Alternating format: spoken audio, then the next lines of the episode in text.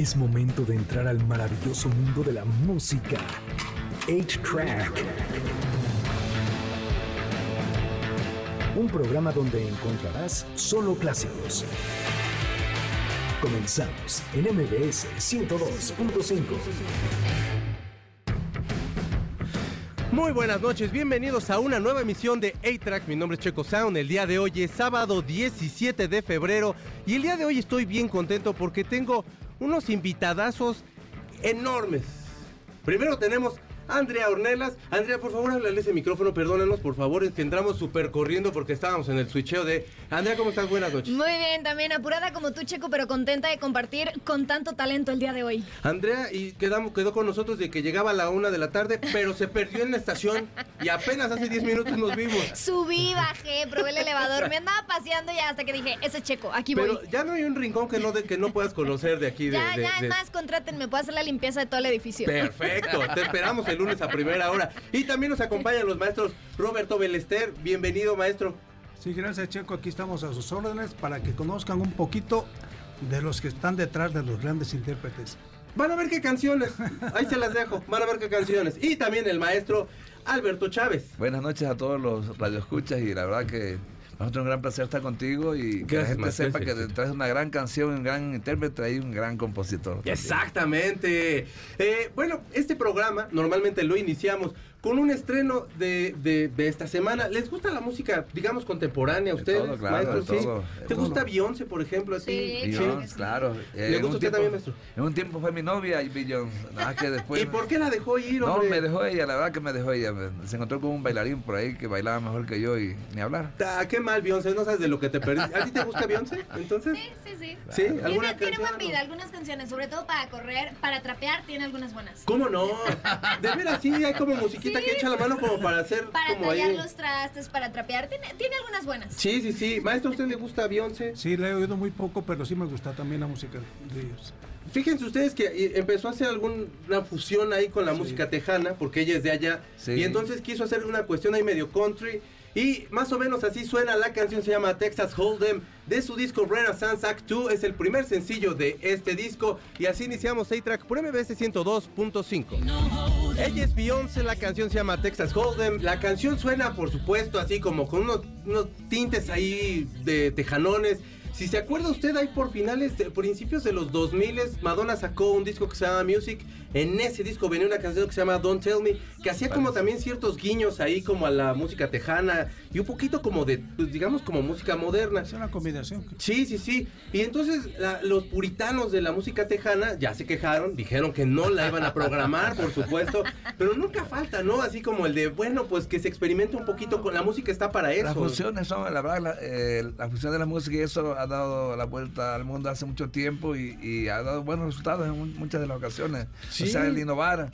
Eh, hay cosas que a mí no me acaban de, de convencer, me encanta el reggae, el, el reggaetón no tanto, ¿no? Pero la verdad Sí. que ni hablar. Claro, pero, o sea, pero se tiene que eh, experimentar con, con ciertos géneros y, y darle como Sí, un poquito ahorita- la vuelta de tuerca. sí, ahorita mi checo está la cosa, pues, diferentes géneros y eso que de repente pues no están muy lejos de ser lo que era antes el romanticismo de las Claro. canciones. Sí, no, bueno, muy, pero muy es lo que le gusta a la gente y los chamacos están en esa en esa dinámica, ¿no? Sí. Entonces tiene que saber que seguir componiendo como compone, eh, tratar de innovar un poquito y, y, pues decirle que Dios los cuide.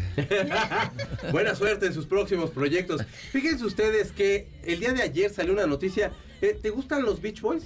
¿Has escuchado a los Beach Boys? Sí, sí, sí, sí. Eh, supongo que les gustan, maestro, los Beach Boys. Sí, claro. Bueno, pues Brian Wilson, eh, líder y genio detrás de los Beach Boys, ayer salió la noticia de que pues tiene problemas mentales y que entonces la familia está pidiendo la tutela ya del maestro Brian Wilson Ah. porque aparentemente ya tiene conductas un tanto erráticas que, bueno, dice, se distrae fácilmente, a menudo incluso cuando es consciente del entorno y su propósito, a menudo hace declaraciones espontáneas, irrelevantes o incoherentes, tiene poca capacidad de atención y, aunque involuntariamente es perjudicial, con frecuencia es incapaz de mantener el decoro apropiado para la situación. Este, prácticamente está describiéndonos a Gustavo y a mí, pero, pero bueno. No, a mí, a ver, también hay- Joe Biden también es- tiene problemas el presidente. de la Y luego decía de, no, yo tengo una gran memoria porque el presidente, y era así de ese, no es el presidente de, de Arabia. Bueno, Sí. o de, no me acuerdo de, qué- de, de- de dónde era, pero de... mundo, confundía a todo el Sí, mundo. que era así de, no, pues, a- y a mí me pasa luego con los nombres también, señor Biden, ni se preocupe. también a mí, a ti, tú eres, ¿te acuerdas de los nombres? Mira, yo tengo buena memoria por ser actriz, pero con los nombres sí me pasa. Soy más de caras. O sea, la verdad es que ahorita que me encontré dije, él es checo, checo. Sí. Pero también me llega a pasar. Sí, sí, sí, sí. A, lo mejor el libreto se le olvida más que... No, ya sería un problema, ¿no? Sí. que se le olvide el. ¿Te ha pasado en escena que se te olvide el No, afortunadamente no. Me ha pasado que me da risa, me da tos, eh, de repente tengo como mucho contacto con el público, pero bendito Dios, mi memoria de actriz no me ha fallado hasta ahora. Qué bueno. Hasta Qué bueno, ahora. menos mal, menos mal.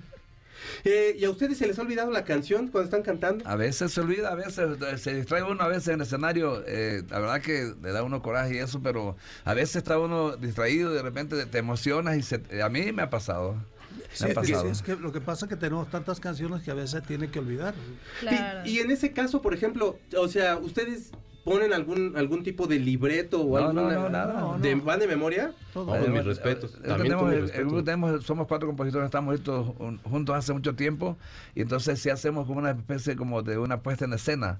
Ya. Eh, lo que platicamos, lo que decimos, entonces nos contamos nuestras anécdotas y, y cómo nacieron las canciones, entonces más o menos tenemos un formato eh, teatra- de, de teatro. Ya, ya, ya, como bien, bien pautado cómo va cada Y- cosa. Y, cuando alguien se equivoca, el otro, le- o- el otro le, le, Le puede echar ayuda. como la manita un poquito. Se le vuelve a componer la canción y ya. Esa no era la canción, pero la cantamos versión todos. cada concierto.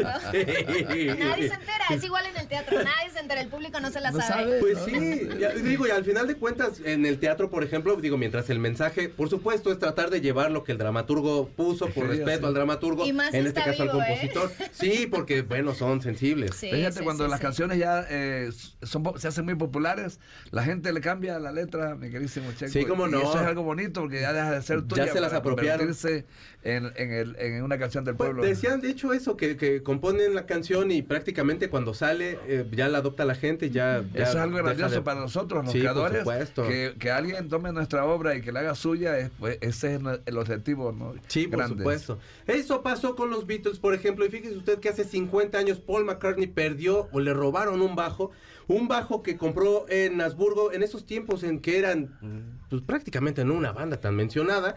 Grabó con esas canciones, bueno, sí, ya más o menos, porque grabó Love Me Do, grabó She Loves You y Twist and Shout con este bajo y que lo pierde. Y entonces unos, unos chavos que son, bueno, ya no tan chavos, eh, reporteros dijeron, nosotros nos daremos a la tarea de encontrarlo. Y estaba a dos calles de donde lo había perdido. En serio. Sí. ¿Cómo lo? O sea, ¿Alguien lo tocaba o alguien se Yo lo había creo que robado? alguien sí se lo robó como por el objeto preciado que podría haber sido. Pero Sí. ya después de 50 años, sí, sí dice uno, ah, qué bueno que lo encontré. ¿Sí será todavía? O ya será como de, ya, ¿para qué? Ya me compré otros dos. No sé, ¿qué pasará? Sí, ¿usted qué, qué Sí, pensaría? escuché esa noticia que, por cierto, ya no le servían las, las algo, algo no le servía, pero e- era un bajo en forma de violín. Sí, sí, sí, el Hofner. E- Ese, ese es un bajo muy icónico de, de Paul McCartney. Sí, con, con muy bonito sonido, ¿no? Muy Claro, finito, muy, no. muy mono. grabaron muchos éxitos. Sí, cómo no. Con eso. Eh, ah, ¿Tú has pedido algo que, que sí digas, híjole, cómo, cómo me dolió y que en 50 años te encuentres y digas, pues sí, sí, Mira, yo esperaba"? creo que vestuario, ahorita me estaba acordando, en una obra de teatro el director guardaba en su cajuela vestuario, zapatos, maquillaje y todo de una obra que hicimos, Antígona. La, la hice hace como 10 años del director Fabián Verdín en Querétaro y un día teníamos función los jueves y el miércoles en la tarde nos avisó, me abrieron la cajuela del coche, se perdió Todo. todo. Ah. Todo. Si a mí me dijeras ahorita, 10, 12 años después, ya encontraste el vestuario de Antígona. Qué padre, qué bonito, pero no es algo ¿Ya pa' tan? Valioso, Claro. ¿sabes? Sí, sí, sí. ¿Ya Pero sí, qué? sí, digo, lo más cercano que me pudo haber pasado, ¿verdad? No, bueno, eh, eh, digo, al final de cuentas son objetos preciados Sí. en su momento muy momento, preciados. Herramientas de trabajo. de En- En ese momento, claro que ahorita dices, a lo mejor el valor sentimental, pero en ese momento. Sí, Es tu trabajo. sí, sí, sí. Vamos a escuchar una canción de mi Beatle favorito. Es Paul McCartney. La canción se llama Band on the Run. De su disco Band on the Run. Este es un rolón. Y no, vamos a escuchar un cachito porque tenemos que ir a corte, digo usted. Paul McCartney. La canción la hizo con The Wings. Y bueno, gran grupo también. Pero pues después de los Beatles, pues todo el mundo decía, pues, ¿qué es eso? Pues es nada más esta gran maravilla de Paul McCartney, Band on the Run. Nosotros vamos a un corte y regresamos. Tengo un chorro de regalos y un programa todavía que regalarle a usted. No se vaya, quédese.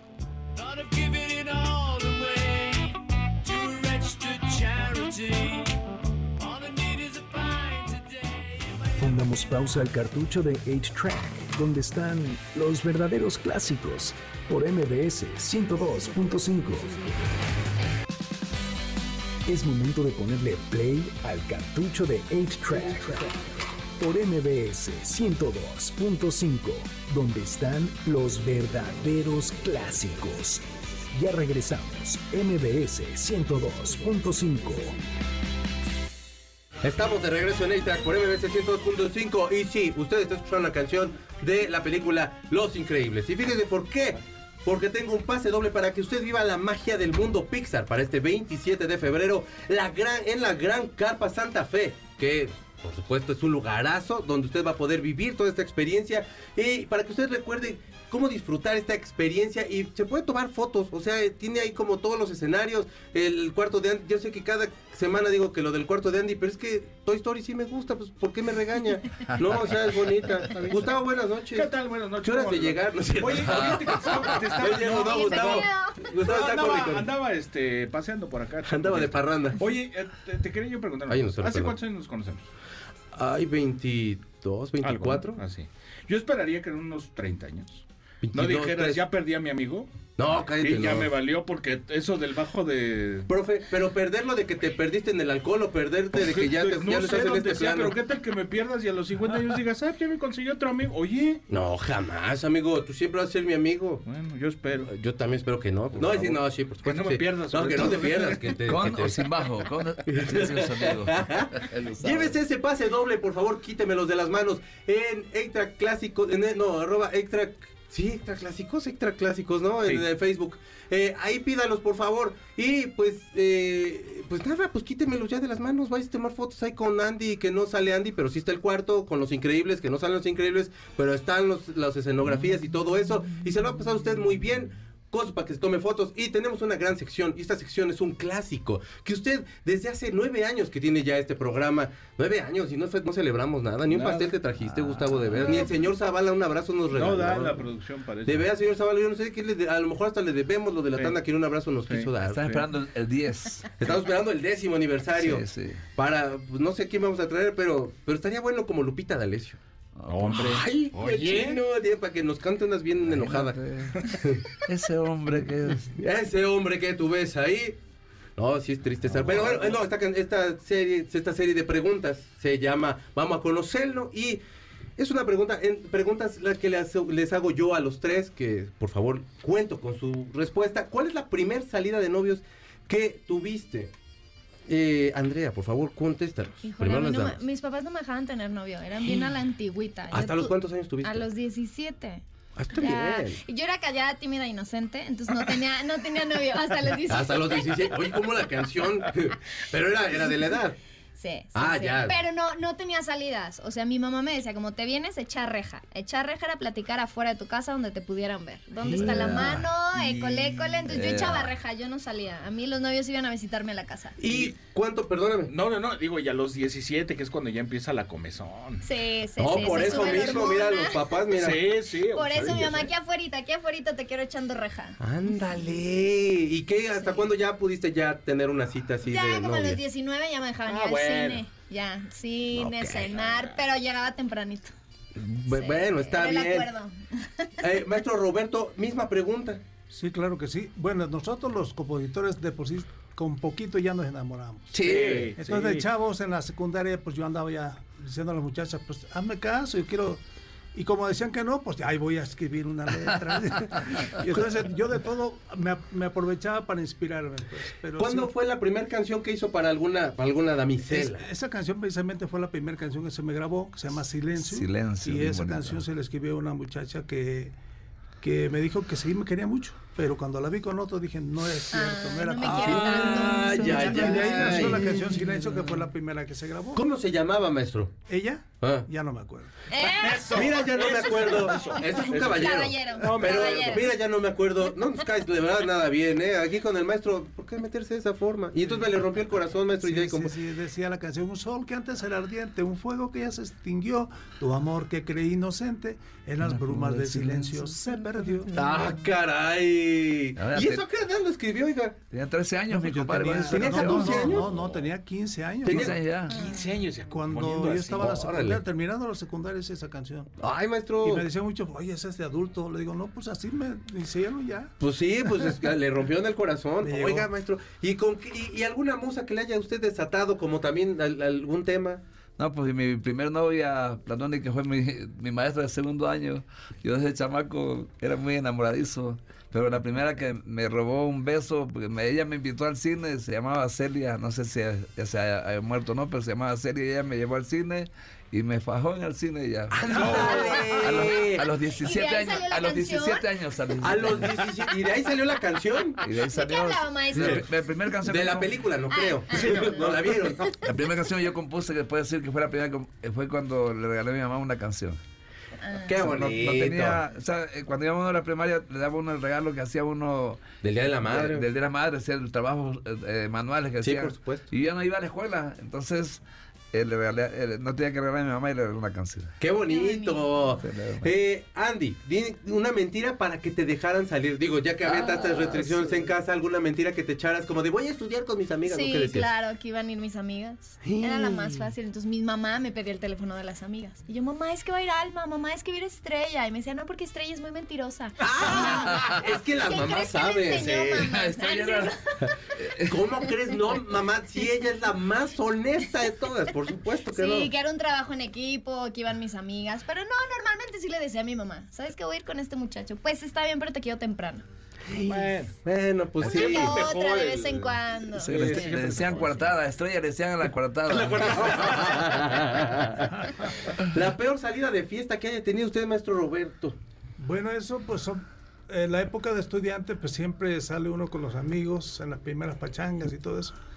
Y cuando ya te dan de tomar algo y, y tú no sabes tomar, pues te caes y no sirve para nada. Hijo, es que eso fue son- penoso, eso fue muy penoso. Acordarme y moralmente andar destrozado. Y sí le dijeron de no, hombre, sí la regó bien Pues, feo, sí, maestro. pues, yo no sabía ni de qué onda que había hecho. Es que lo malo es que tenga la memoria de las demás personas, ¿verdad? Porque si no, si todo, todo el mundo se acuerda del ridículo por eso, por haciendo. eso todos tienen que beber parejitos. Sí, por eso yo ya no tomo, porque nada más se me quedan viendo bien. Ya se quedó dormido aquí, es que te dejan y te, dan- te da sed, empiezas a tomar, a tomar. Cuando te deja alguien, como que algo algo te, se te mete en el alma y como Sed que la a- mala, mala.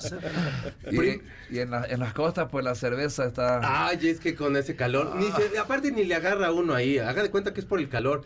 Antes de que vayamos al corte, maestro, no dejar más le pregunto aquí al maestro, este, dígame. eh, primera vez en el escenario, Chávez. Primera vez en el escenario. usted primera vez que pisó un escenario. El primer- eh, eh, eh, nunca se me olvida, una, canté una canción de, de mi maestro José Alfredo Jiménez en un, en un viernes social de la escuela. Esa puede decir que fue la primera vez que yo canté, que, que me atreví a cantar, pues, yo cantaba con mi papá. Mi papá era tocar eh, la guitarra y la jarana y yo me pegaba con él y pues ahí me ganaba yo mis primeros 20, 30 centavos. Ah, muy bien. Pero la primera vez que estuve en un escenario con mis compañeros así que no eran de, de familia fue en el, en el cuarto año de la escuela Miguel Alemán en una hora social, un viernes, hora social se llamaba. Ah, muy bien. Canté la de, la de la media vuelta. Qué cancionaza. porque yo quiero que no, te no, don José Alfredo, eh, yo soy parte de los José Alfredianos, es un grupo de, de, de personajes que cada año le celebramos a, a José Alfredo eh, allá en su tumba Claro. el 23 de noviembre y siempre canto. Allí en el Zarape. Ahí, Sí, ¿has exacto. ido? Es increíble. Sí, increíble. no, yo soy fan de, de José Alfredo. Oiga, eh, hablando de, eh, maestro, ¿se va a echar usted una canción? Echa de una vez, de una vez, una canción que... Una de tus canciones. Muchos me preguntan que- Sí. en, qué- en qué- en qué tiempo la hice, es una de las canciones que más, más, tar- más tardado. Eh, empecé a componerla cuando eh, alguien eh, cantó una canción que le gustaba a la mujer y la comparaba con un coche último modelo, con una carcacha, con una, o sea, y a mí me dio mucho coraje.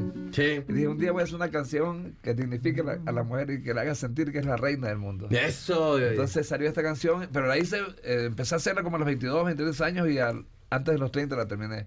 Y pues estuve a punto de grabarla Bronco, pero después le llegó a, a Alejandro Fernández y es, es- es una de las canciones que siempre canta. ¿Y se en llama, maestro? ¿Cómo se llama?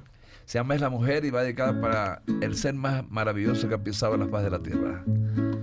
Vamos, dice más o menos. Saquen el tequila, señores, dice.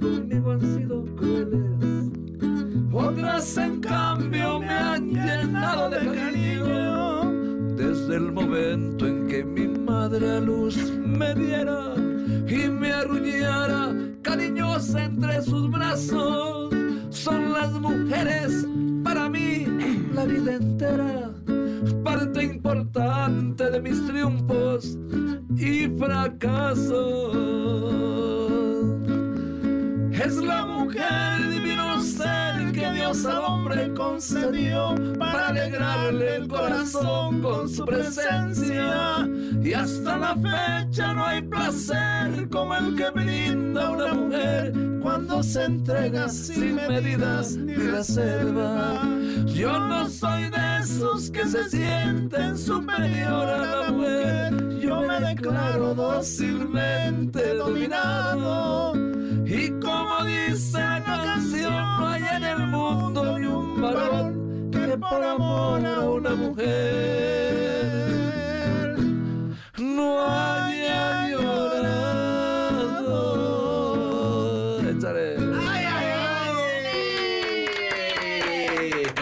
Dice, hay una- un verso que dice, es la mujer el claro ejemplar de los misterios.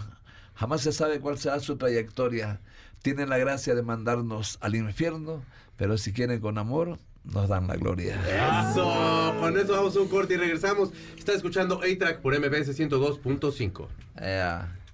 Pongamos pausa al cartucho de 8-Track, donde están los verdaderos clásicos, por MBS 102.5. Es momento de ponerle play al cartucho de 8-Track, por MBS 102.5, donde están los verdaderos clásicos. Ya regresamos, MBS 102.5.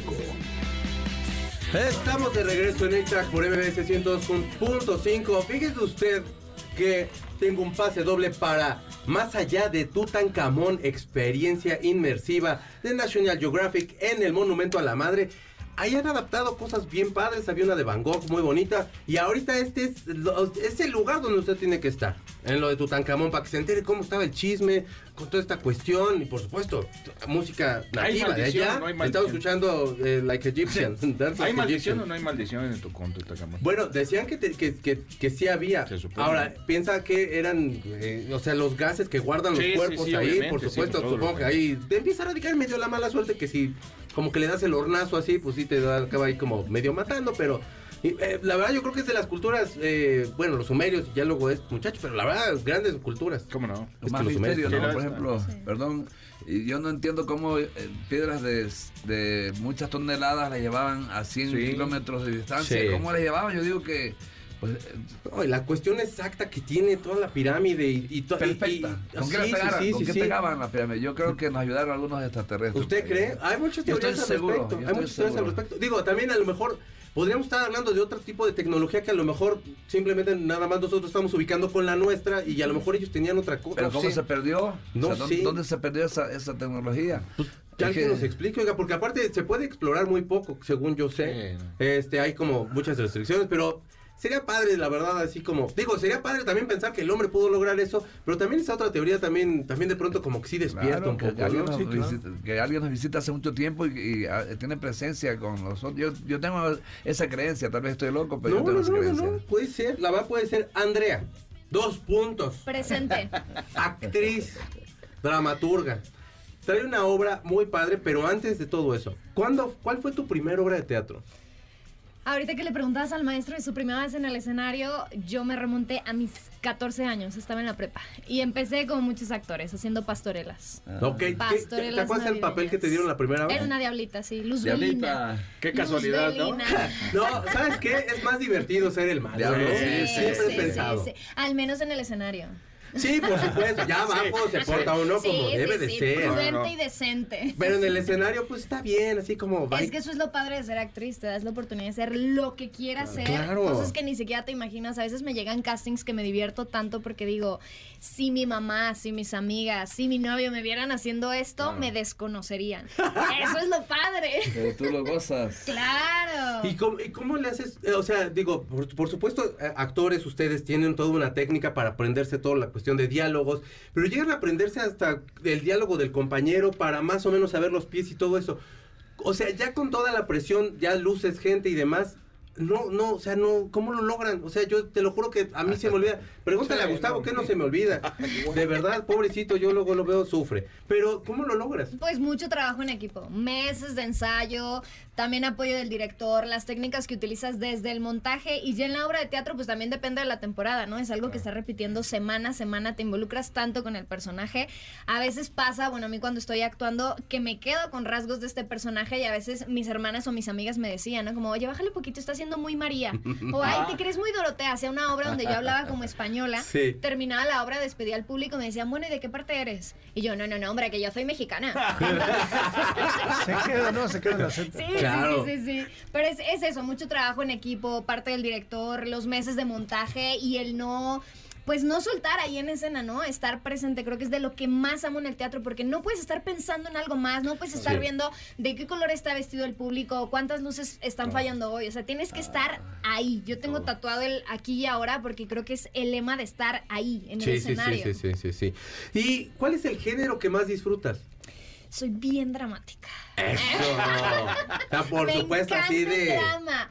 Pero hace muy poco empecé a explorar la comedia en mí. Porque, a ver, tengo que reconocer que la escuela donde yo salí, que es Bellas Artes, pero en la Universidad Autónoma de Querétaro, mi alma mater, pues sí salí con este tono dramático. Claro. Y yo no me consideraba tan buena para la comedia. Y recientemente como que empecé a explorar ese género, la impro me fascina, la comedia la gozo mucho, pero yo decía, es que no sé si sea tan buena. Y ahorita estoy explorando y dije, oye, sí, no lo hago tan mal. Y según sí, yo. sí se vale la pregunta, o sea, por ejemplo, esto de que todo el mundo dice, bueno, es que es más difícil una cosa o la, o la otra. ¿Se te complica a ti alguna de los dos más? ¿El drama Yo creo que o depende del comedia? proyecto, depende de tus compañeros y depende del director. O sea, no depende nada más de... de- de- Del género no, o sea, hay comedias, la comedia es muy difícil. Yo por eso consideraba que no era tan buena haciendo comedia, ¿no? La gente piensa que es bien fácil. Sí, sí, Ay, solo te tienes que subir y hacer Claro. reír. Sí, claro, ajá, por eso hay tanta gente haciendo stand-up, por eso hay tanta comedia y no es cierto, es de lo más difícil y creo que más en el momento en el que estamos viviendo ahorita, ¿no? Sí. Un mundo con tanto caos, con tanto dolor, Sí, con sí. tantas cosas que nos vuelan la cabeza, Se hacer agradece. reír a alguien es un acto de valentía. Se ahorita. agradece. Que se note la adicción perfecta de Sí, Andreita. sí, sí, sí. O sea, lo que, todo lo que dice se le entiende. Usted eh, a lo mejor no me entiende a mí, pero le puede entender a ella. Eso se practica mejor. Sí, igual que en la memoria también. Ahorita Claro. estoy acor- en la carrera a mí había maestros que me decían, o trabajas la voz o te damos de baja. Ah, A mí maestros me llegaron a decir, es que la gente no te va a querer ver en teatro, nadie No da un digas peso. eso al aire, me van a pedir lo mismo a mí. No. no, no es cierto, no, no, Mu- claro. mucho Bueno, trabajo igual de que voz, ustedes tienen que tener una Sí, no, adicción. no, enseguida se que- nota. Y no la tengo, maestro, entonces me quema aquí la señorita. No, no es cierto. no. Acabando el programa hablamos. Por favor, una, a- a- a- me das unos tips, ¿no? Sí, Por por Por favor. supuesto. Sí, eh, ¿Y cómo decides ser dramaturga? En el último semestre, bueno, en el último año de la carrera ahorita que estaban platicando, yo me fui a Veracruz de intercambio a la Eso, Universidad eh, Veracruzana. puro Veracruz. Sí, yo me moría por estudiar en la UB porque fue la primera escuela de teatro en el país y ahí empiezo a tomar clases de dramaturgia. Ok. Eh, con Martín Zapata, que era director de la escuela de teatro, empecé a escribir y me fascinó. Entonces empecé a escribir y escribir y escribir y guardaba muchas obras en el cajón. O sea, yo creo que 15, 20 obras tengo ahorita escritas y decía, a mí me encantan, pero no sé si funcionan con el público. Y las fui guardando. Y cuando terminó la carrera empiezo a hacer un proyecto de teatro para personas con discapacidad visual. Ujú. Y estos alumnos de la escuela de ciegos donde yo era maestra, pues querían ir a ver teatro. Y la oferta cultural en Querétaro inclusiva, pues no había. O sea, yo iba con ellos y hacía la audiodescripción de las obras de teatro y ahí me di a la tarea de escribirles Aerolíneas Imagina. Pero que así es la obra que, mi camino. que venimos a platicar el día de hoy, que eres dramaturga. Y se me hace muy interesante esta cuestión inmersiva de, de- de la obra. Cuéntanos un poquito de qué va. Es teatro sensorial, 100% sensorial. Em, exploramos cuatro sentidos porque se vive a ciegas, como la hice para personas con discapacidad visual, y luego la abrí a todo el público normovisual, porque creo que no estamos acostumbrados a cerrar los ojos, a ir hacia adentro y a decir qué estoy escuchando, qué estoy sintiendo, qué estoy oliendo y qué estoy probando. Si Claro. yo les pregunto ahorita a ustedes aquí en cabina o a la gente que me está escuchando, dime rápido cinco colores que estás viendo. Te quedas como, "Ah, a, a- ver, espera, este, azul, rojo, o dime tres sonidos que estés escuchando, no sé, la gente que ahorita ve en el auto, ¿no? Que está en su casa Sí, y dice, sí, sí. pues el radio. Claro. Sí, pero allá a lo lejos hay otros ruidos. Y no somos conscientes porque estamos clavados en el celular, porque estamos clavados en el trabajo, en la familia, en los hijos, que no nos damos ese tiempo de sentir. De conectar. Y porque el 80% de lo que sabemos y aprendemos es por la vista. Por supuesto. Entonces tú dices, el día que yo pierda la vista, ¿cómo conectaría con el mundo y cómo viviría el teatro? Sí, Todo claro. eso quise llevarlo a esta obra que es Aerolíneas, imagina. Bonito. La de ahora. Sí, sí, estamos en temporada, en Centro Cultural El Hormiguero. ¿Qué días? Los domingos a las 6 de la tarde, el Centro Cultural El Hormiguero está en Gabriel Mancera, en la colonia del Valle.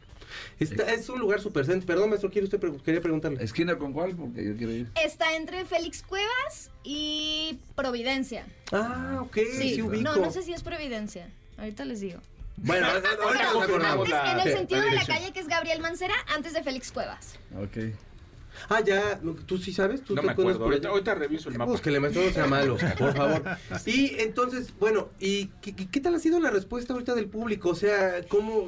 Me llama mucho la atención porque no había escuchado una obra que a lo mejor explorara algo así. Hay muchas reacciones. Una es la angustia.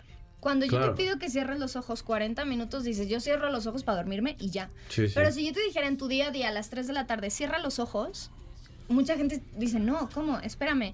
La obra se vive con un antifaz. He tenido público que no aguanta la obra, ¿no? Que tiene la necesidad de no puedo, por esta ansiedad a que no estamos acostumbrados a ir hacia adentro y a sentirnos. Sí. Eh, he tenido gente que se sorprende muchísimo. Con el simple tacto usamos texturas, aromas, comida y hay gente que salta, se asusta porque tampoco estamos acostumbrados un poquito también después de la pandemia a sentir cerca a alguien, ¿no? Por este supuesto. afecto, el abrazarnos. Los latinos somos muy tocar, acercarnos, sí, pero sí, después de pandemia ya nos da miedo.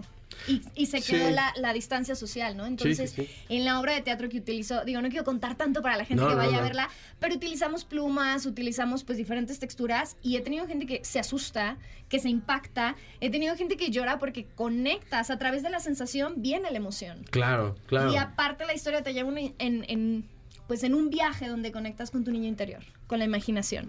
Qué Y con estas cosas que a veces como adultos vamos perdiendo, ¿no? Sí, Porque sí, sí. vas creciendo y dices, imaginar es para niños. Yo ya soy un adulto que tengo que trabajar, que tengo que facturar, que tengo Ay, que pagarle sí. al SAT.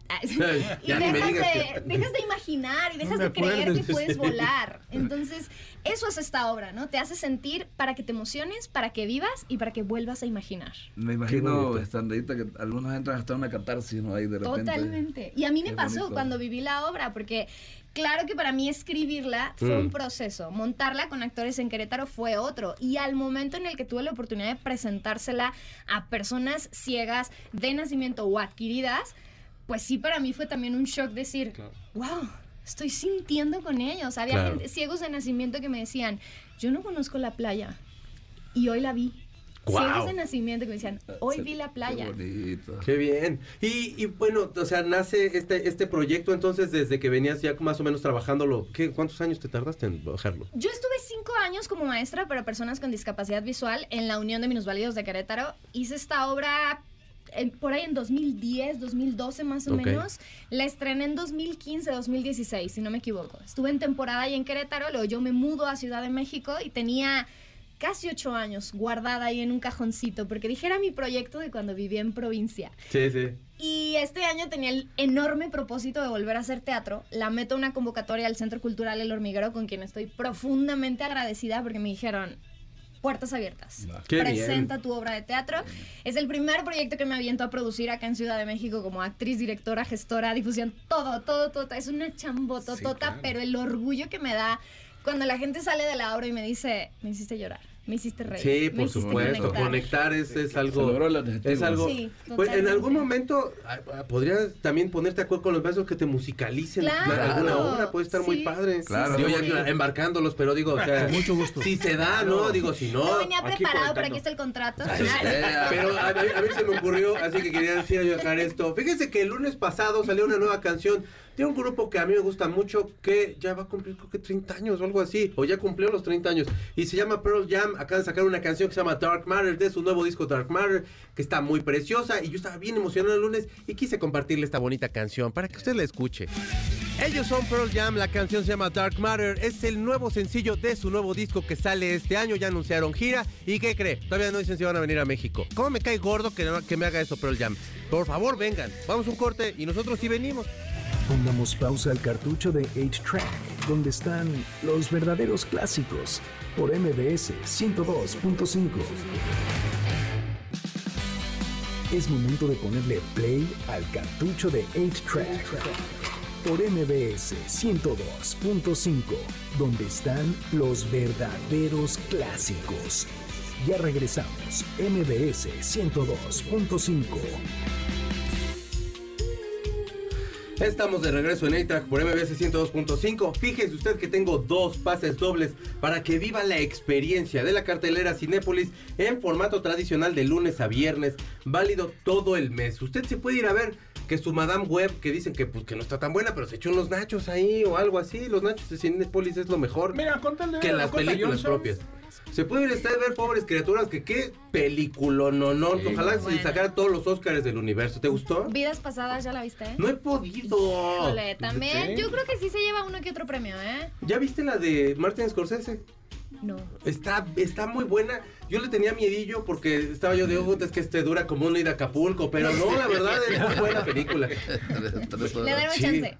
Sí, véanla, de verdad, eh. Ahora sí que yo por más hocicón, pero en serio la vi. Híjole, qué peliculaza. Lleves pases dobles en Facebook Intra Clásicos. Y también nos, eh, nos ibas a decir, Andy, que tenías un par de Sí, pases. también tenemos un pase dos por uno para que vayan par a volar uno. Aerolíneas Imagina. Con la dinámica que tú uses ahí en redes sociales, que nos apunten que quieren ir y tienen ahí sus boletos en ventanilla reservados en el avión de Eso. Aerolíneas Imagina. para que vayan. Para la función que de mañana. Para función la dirección es.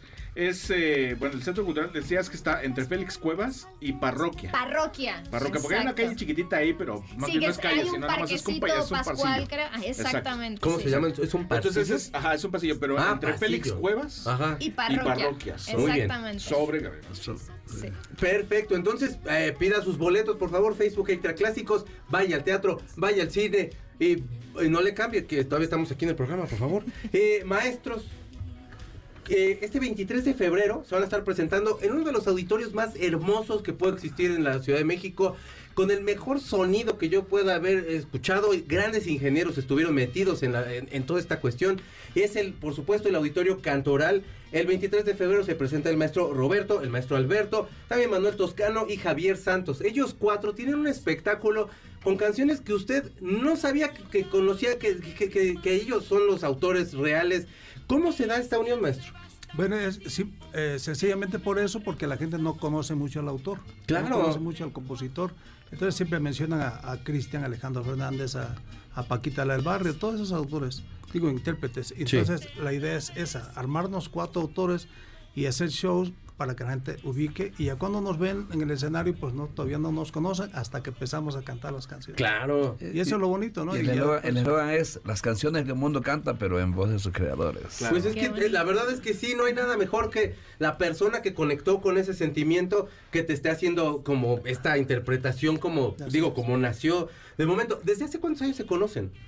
Pues, tenemos muchos años, eh, eh, po- podemos decir 40 años. en, el, con en el 83, por ahí, hermano Alberto compadre Chávez, ya son 40 años. Y a Toscano eh, como en el 81 y a Javier Santo un poquito más para acá. Pero somos amigos de toda la vida y estamos bien compenetrados. Eh, ya eh, no sabemos nuestras canciones, nos hacemos coros. eh, o sea, es un show, una puesta en escena con cuatro locos. Estamos ahí siempre. Pero les ha pasado en algún momento de, híjole, ¿cómo se le ocurrió a él la? Esa canción se hubiera ocurrido mejor a mí o, o es de bueno, ni mi género era, no es pasa que siempre nada. hacemos bromas, pero le digo a Alberto Chávez, esa canción que hiciste de la mujer, yo me creo que te la regalé en una borrachera, pero no me acuerdo cuál. Y, y- yo le digo, lo agarró borracho compadre, maestro. Ya te la conté. Exacto. Fue precisamente el día que yo te regalé, la nunca voy a olvidarte, compadre. No, Quédese porque vamos a cerrar con esa canción, Sí. pero es que aparte, o sea, son dueños de muy buenos temas de, de los grandes intérpretes de México, pero ¿cómo se da que digan, bueno, vamos a montar este espectáculo? ¿Cuánto tienen más o menos ya eh, Bueno, empezamos yo y Alberto Chávez, que es mi compadre, hermano, y este siempre con la idea ¿no? de que nos conocieran ahí las, las canciones, la gente. Y, y se fue, a veces no pueden ir otros, y, de todos reunimos cuatro para Sí. que la gente ubique más. O sea, Son- son hicimos, tantos eh, hicimos autores. prueba con varios así, varios se iban enterando a- a- al concepto, pero hace ya cuatro años que estamos juntos eh, con el maestro Santos y el maestro Toscano. Entonces nos hemos encontrado como que nos hacíamos falta los cuatro. Por ejemplo, el Toscano, por ejemplo, este, él, él le hace todos los temas a Paquita la del barrio. ¿Cómo no? Y piensa sea, que es de una mujer. Rata de dos patas, o taco placero. No, yo escuché que esa, de- o sea, tiene muchos años, pero no sé si fue precisamente en una entrevista con el maestro, precisamente que decía que a un expresidente pensó cuando y, Ah, y- sí, y sí. que decía que, se, que Una la mezcla pensó en un de- expresidente. Mezcla de, de, demonio y chupacabra. Sí, decía. sí, sí, sí, que de hecho eh, este año se cumplirían 30 años de que De que- dejó, de que sí. dejó este la, la La silla presidencia, aquella, por silla supuesto. presidencial, sí. Este, usted sabe de quién hablo. No es cierto. y si no sabe, eh, sabe- y si no sabe, pues ese no es Katana. Pues el Pero- 23, el 23 necesitamos que esté ahí. Tenemos, la verdad que, que la gente ha respondido bonito porque queremos, ya, ya tuvimos una actuación el año pasado y, Sí. y estuvo yendo, gracias a Dios, todo. Queremos volver a repetir, eh, hay pocas localidades, pero queremos que, que la gente vaya y que se, que se embriague, que se envuelva en la magia de esos cuatro compositores que vamos a, a dar, entre otras cosas, además de las canciones, vamos a dar nuestra alma, nuestra historia, nuestro corazón, nuestra magia.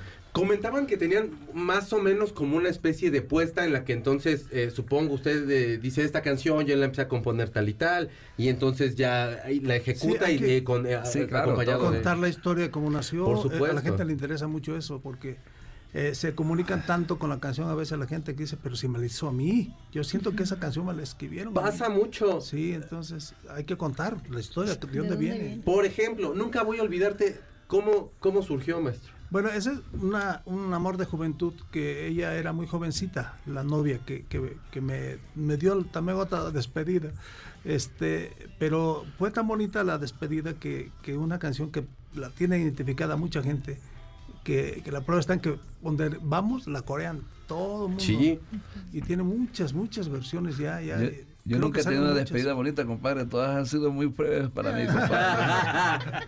bueno, pero, o sea, pero salió una obra maestra. de Claro, esta- es una de- canción. De la tristeza se, se, se hizo todo un diamante. Tiene ahí. tres décadas que esa canción anda por todo el mundo, de verdad. Sí. Le llegan regalías, mi compadre, no muchas, no muchas, pero llegan regalías de, de todo el mundo, principalmente de, de América, claro, pero de todo el mundo. Eh, Cristian hizo una, una obra de arte Sí, una de las grandes voces, la verdad, Sí, este, claro. este Cristian, muy buena interpretación, pero lo he escuchado hasta con Rayito Colombiano, lo he escuchado con, Sí. con- Tiene más de con- 500 versiones ya. La primera versión fue 500. Bronco. Bronco, fue la primera sí es versión. cierto, Bronco. Sí, sí, sí. ¿Podría tocar la maestro ya para que despidamos el Sí, programa? claro que sí, para que la Entonces, gente lo ubique un poquito. Nada más para decirles, el 23 de febrero en el Auditorio Cantoral, ustedes van a poder escuchar aquí a los maestros Roberto Belester, Alberto Chávez, Manuel Toscano y Javier Santos el 23 de febrero y la- mañana y todos los domingos a las 6 de la tarde, Aerolíneas Imagina en el Centro Cultural El Hormiguero. Perfecto, muchísimas gracias Gustavo en la producción.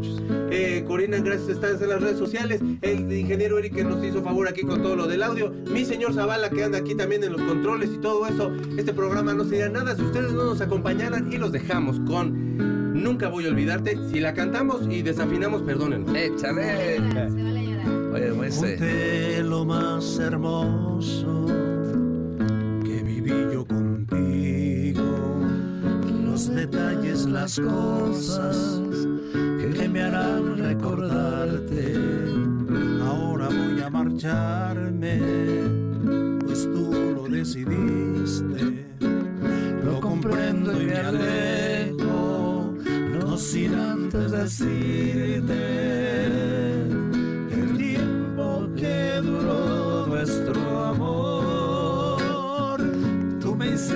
feliz. Y en mi adiós te deseo lo mejor, pero esté donde esté, nunca voy a olvidarte, yo te juro que no, te juro que no, trataré de olvidarte si no tienes amor. Si no tienes amor. Para mí no me importa, yo te quiero sobre todas las cosas.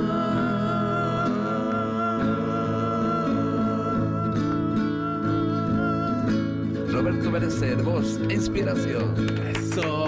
Muchas gracias. Muchas gracias a ustedes. Cuídense mucho. Les dejamos un beso en su frente. Hasta la próxima. El cartucho se acabó. Nuestro fiel reproductor se apaga. Hasta la próxima emisión de 8-Track, donde están los verdaderos clásicos. MBS 102.5